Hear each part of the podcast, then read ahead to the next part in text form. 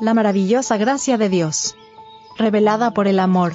Un mandamiento nuevo os doy, que os améis unos a otros, como yo os he amado, que también os améis unos a otros. En esto conocerán todos que sois mis discípulos, si tuviereis amor los unos con los otros.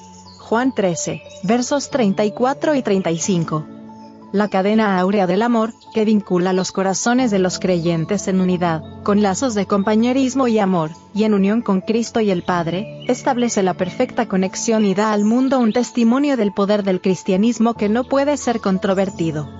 Satanás comprende el poder de tal testimonio ante el mundo, y cuánto puede hacer en transformar el carácter, pondrá en práctica cualquier medio concebible para romper esa cadena áurea que une corazón con corazón de los que creen la verdad, y los une en íntima relación con el Padre y el Hijo. A fin de conocerle. Página 175. Los que nunca experimentaron el tierno y persuasivo amor de Cristo, no pueden guiar a otros a la fuente de la vida, su amor en el corazón es un poder competente, que induce a los hombres a revelarlo en su conversación, por un espíritu tierno y compasivo, y en la elevación de las vidas de aquellos con quienes se asocian. En el corazón que ha sido renovado por la gracia divina, el amor es el principio dominante de acción. Modifica el carácter, gobierna los impulsos, controla las pasiones, y ennoblece los afectos. Ese amor, cuando uno lo alberga en el alma, endulza la vida y esparce una influencia ennoblecedora en su derredor. Los Hechos de los Apóstoles. Páginas 439 y 440.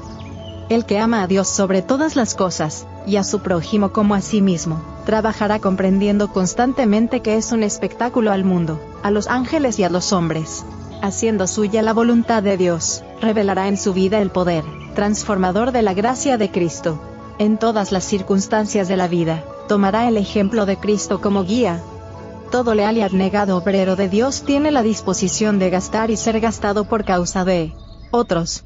Mediante esfuerzos fervientes y reflexivos para ayudar donde sea necesario, el verdadero cristiano muestra su amor a Dios y a sus prójimos.